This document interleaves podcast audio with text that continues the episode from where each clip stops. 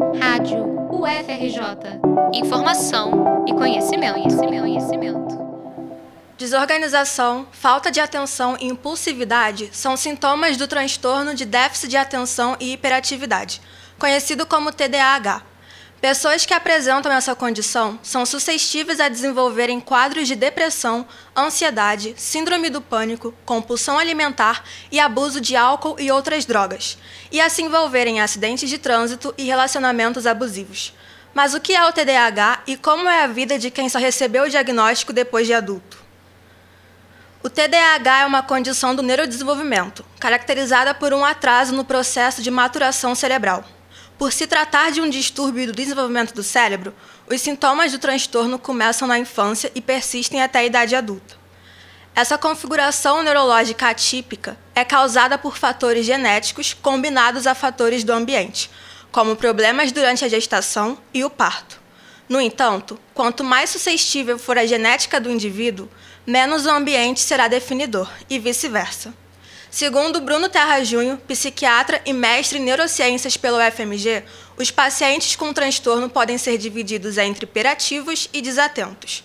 Ainda existe um subtipo, o hiperativo, que também é desatento. Apesar da desatenção, impulsividade e hiperatividade serem comuns a qualquer pessoa com TDAH, os meninos são predominantemente do tipo hiperativo e apresentam sintomas como agitação motora.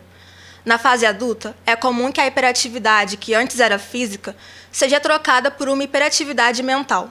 De acordo com a literatura científica, as meninas, por outro lado, são, em sua maioria, do tipo desatento, que tem a falta de foco como sintoma característico. Mas há um problema nisso. Esses sintomas mais internalizados não chamam tanta atenção quanto a hiperatividade motora, e por isso é mais difícil identificar o TDAH em meninas. Além da dificuldade de identificar o transtorno em pacientes do tipo desatento, outros fatores explicam o diagnóstico tardio do TDAH. Quadros psiquiátricos como depressão e ansiedade têm sintomas similares ao do déficit de atenção e hiperatividade, mas possuem tratamentos muito diferentes. Essa sobreposição de sintomas também dificulta o diagnóstico, assim como a falta de informação e de conscientização sobre o transtorno. Então, é, na realidade, nós temos um, poucos diagnósticos sendo feitos, muitos indivíduos adultos não tratados e uma parcela de pessoas se auto-identificando com o TDAH sem passar por uma avaliação criteriosa para ter essa definição. De acordo com o psiquiatra, no Brasil, apenas uma em cada cinco pessoas adultas com TDAH recebem tratamento.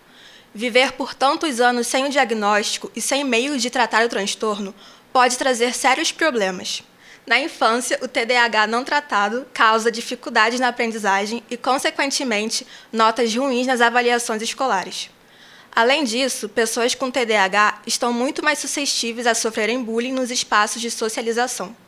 O fator impulsivo pode levar o indivíduo a ter contato com substâncias psicoativas, como drogas. Crises de identidade também se tornam frequentes. Afinal, a pessoa busca se moldar aos grupos com os quais interage para se sentir aceita neles. Erros no trabalho, causados pela desatenção e pela procrastinação, também acontecem muito. E por causa da impulsividade e desatenção, pessoas com TDAH são mais propícias a se envolverem em acidentes de trânsito. Além disso, especialistas entendem hoje que mulheres com TDAH têm grandes chances de passar por relacionamentos abusivos. Diagnosticada com o transtorno em março do ano passado, a biomédica Janaíne Cavalcante, de 37 anos, enfrentou diversos problemas por não conhecer a própria condição. Hoje ela administra uma página no Instagram com mais de 200 mil seguidores, na qual faz posts de conscientização sobre o transtorno. Mas antes do diagnóstico, tratamento e autoconhecimento, Janaíne tinha muita desregulação emocional e crises sensoriais não conseguia prestar atenção enquanto dirigia e sofria em relacionamentos tóxicos. É porque, infelizmente, a gente acaba aceitando muita coisa por achar que não merece, sabe? Por exemplo, passei por muitos relacionamentos, hoje em dia eu vejo que é abusivo, mas eu achava que, tá, né, é, é isso aqui, é, eu não vou achar nada melhor do que isso, porque, né, eu sou burra, eu sou menos, eu sou, né, tipo, eu pensava as piores coisas possíveis, então, quando a gente investe em se conhecer e também conhecer o TDAH, né, entender mais sobre os sintomas, a gente consegue evitar muita situação é, que machuca, né? Que machuca de verdade. Janaíne conta que por ter dificuldades em se concentrar nas aulas, ela se achava menos inteligente que as outras crianças. E isso fez com que ela desenvolvesse uma síndrome do impostor. E de autoestima, nossa, minha autoestima sempre foi muito terrível, sabe? É, e assim, de me achar inferior, de me achar burra. Então eu cheguei até o pós-doutorado me achando burra. Eu achava que eu era uma farsa, sabe? Tipo assim, ah, não, é porque eu dei sorte de passar na prova. Ah, não, mas é porque, sei lá, eu decorei aquele artigo que eu apresentei. Então eu tinha uma justificativa para tudo. Né? Tudo era questão de sorte, porque eu era burra. Além de uma série de problemas nas relações sociais e no relacionamento consigo mesmo, o paciente com TDAH pode desenvolver comorbidades. Bruno Terra explica que várias doenças estão relacionadas ao TDAH como diabetes, colesterol alto e obesidade, associados ao eixo da impulsividade característica de quem tem o transtorno. Ele também destaca que cerca de 75% dos pacientes apresentam outro quadro psiquiátrico associado, como a compulsão alimentar, a ansiedade e, na maioria dos casos, a depressão. Janaíne Cavalcante sofreu com esses três quadros coisa também que, nossa, eu tinha compulsão assim de chegar no final do dia, parecia que eu ia explodir, sabe? E eu parava assim e me perguntava, cara, por que eu tô fazendo isso comigo, sabe? Tipo, porque eu tô vendo que eu não tô aguentando e eu não consigo parar. Então, né, o TDAH acaba trazendo essas coisas também. Quem recebe o tratamento desde a infância tende a ter um quadro que evolui com redução do desenvolvimento de comorbidades associadas. Para uma melhora na qualidade de vida, é imprescindível que o adulto recém-diagnosticado inicie o tratamento quanto antes. Dentro da psiquiatria, conforme explica Bruno, o quadro em que as pessoas apresentam melhor resposta ao tratamento é o TDAH. Esse tratamento se divide em dois: o tratamento não medicamentoso, que inclui psicoterapia, responsável por ajudar o paciente a desenvolver estratégias para lidar com os sintomas do TDAH, a prática de atividade física, que reduz os sintomas de hiperatividade, e a alimentação saudável. E o tratamento medicamentoso, que engloba dois tipos de fármacos. A gente pode dividir em dois grandes grupos de medicações. A gente vai ter os psicoestimulantes, em que tem algumas substâncias que são bem conhecidas aí na mídia, que, que auxiliam os pacientes na melhoria desses sintomas, e a gente vai ter medicamentos que estão na classe dos não psicoestimulantes, que vão ser alguns antidepressivos, medicações para pressão alta, que vão ter um efeito na redução dos sintomas de desatenção e de hiperatividade. O estudante de arquitetura Leonardo Amorim, diagnosticado aos 23 anos, nunca foi uma pessoa fisicamente hiperativa, mas sua mente sempre esteve um turbilhão. Ele recorda de quando iniciou o tratamento medicamentoso e conseguiu, pela primeira vez, se concentrar para ler um texto da faculdade. E eu lembro que eu comecei a chorar em frente ao computador. Assim que eu terminei o texto, eu comecei a chorar. E eu chorei, chorei, chorei, porque eu nunca, nunca tinha conseguido ler algo, sabe, tipo, do começo até o fim, sem muita dificuldade, sem passar o dia inteiro tentando no entanto, Leonardo explica que sua medicação não é acessível. Segundo ele, uma única caixinha com 30 comprimidos custa quase 500 reais. Há períodos em que ele não pode usar o medicamento por falta de dinheiro. Janaíne Cavalcante, que mora no Canadá há alguns anos, conta que um de seus medicamentos ainda não é comercializado no Brasil. O psiquiatra Bruno Terra confirma que o país carece de um portfólio maior de medicações. Além do diagnóstico e do tratamento acessível, a conscientização é muito importante para as pessoas com TDAH. Isso porque o transtorno ainda é muito estigmatizado e glamourizado, além de ser alvo de piadas, sobretudo nas redes sociais. Janaíne acredita que palestras em instituições públicas e privadas são uma forma interessante de informar as pessoas a respeito do transtorno.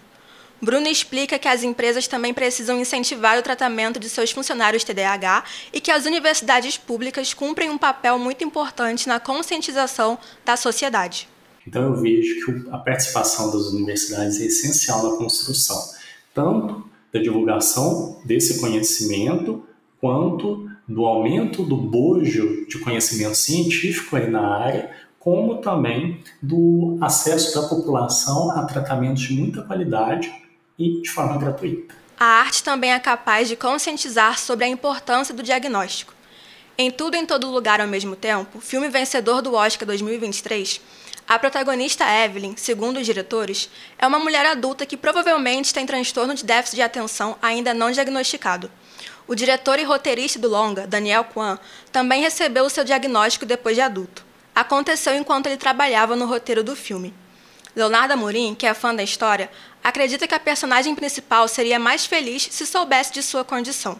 Eu acho que se ela tivesse tratamento, se ela se conhecesse, se ela soubesse do, do transtorno, ela sentiria menos culpa. De fato, a maioria das pessoas que recebem um diagnóstico depois de adultas sentem esse alívio, por finalmente entenderem o motivo de terem um funcionamento que difere das outras pessoas. Bruno Terra explica como esse diagnóstico é feito. O diagnóstico ele é exclusivamente clínico.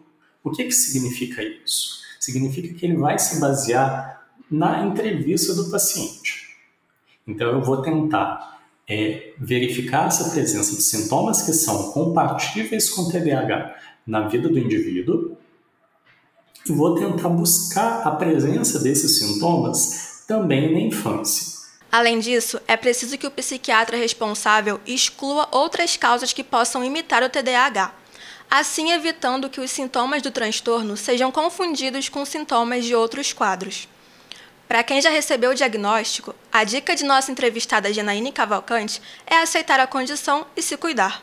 É, o que eu queria falar era mais é, em relação, assim, às pessoas buscarem ajuda, sabe? Se está se identificando. Eu sei que o TDAH tem muitos sintomas que acabam cruzando com outros transtornos, né? Mas buscar o diagnóstico, sabe? Se você acha que tem, não só assume que tem e, e deixa isso para lá. Porque o diagnóstico, assim, ele salva vidas, né? Ele traz muita resposta, ele tira muito peso das costas e ele abre também para o tratamento. O diagnóstico do transtorno só pode ser feito por um profissional médico especializado, geralmente um psiquiatra, psicólogo ou neurologista. O SUS realiza o atendimento aos pacientes com TDAH por meio dos CAPs, os Centros de Atenção Psicossocial. O Instituto de Psiquiatria da UFRJ, o IPUB, também realiza esse tipo de atendimento no Ambulatório Geral de Adultos e no setor de Psiquiatria da Infância e Adolescência. O meio para conseguir o atendimento é através do CISREG, Sistema de Regulação da SMS-RJ. A pessoa precisa procurar a clínica da família responsável por seu atendimento e fazer uma consulta. Em seguida, o médico de família avalia a pertinência e, se for o caso, encaminha o paciente via CISREG para o IPUB. Reportagem de Isabela Assis para a Rádio FRJ.